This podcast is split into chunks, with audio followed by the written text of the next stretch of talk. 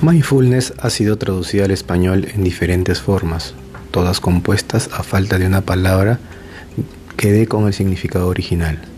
Las traducciones más comunes son atención plena, plena conciencia, presencia mental, presencia plena, conciencia abierta, entre otras. Emplearemos la traducción más utilizada en este momento que es atención plena.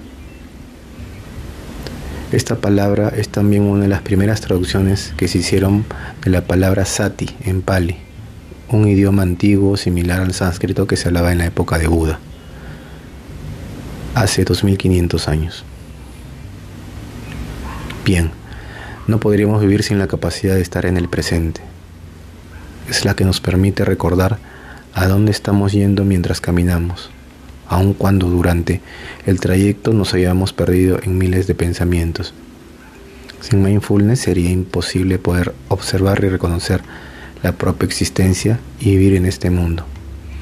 Sin embargo, y aunque queremos tener el control consciente de nuestra atención, lo que normalmente sucede es que estamos constantemente atendiendo a pensamientos acerca del pasado o del futuro, o bien reconociendo solo una pequeña porción de lo que está sucediendo en el presente. Si lo que estoy experimentando me gusta, quiero que continúe. Y si lo que estoy experimentando me desagrada, quiero que desaparezca. Aunque comúnmente se asocia el mindfulness con el budismo, muchas de las tradiciones religiosas del mundo utilizan este concepto de manera implícita o explícita, pues es una capacidad básica y humana de conexión con el presente.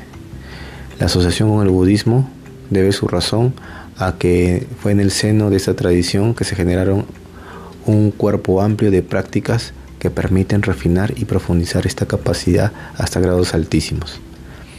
La meditación mindfulness o de insight es una de ellas y se practica en una gran cantidad de formas.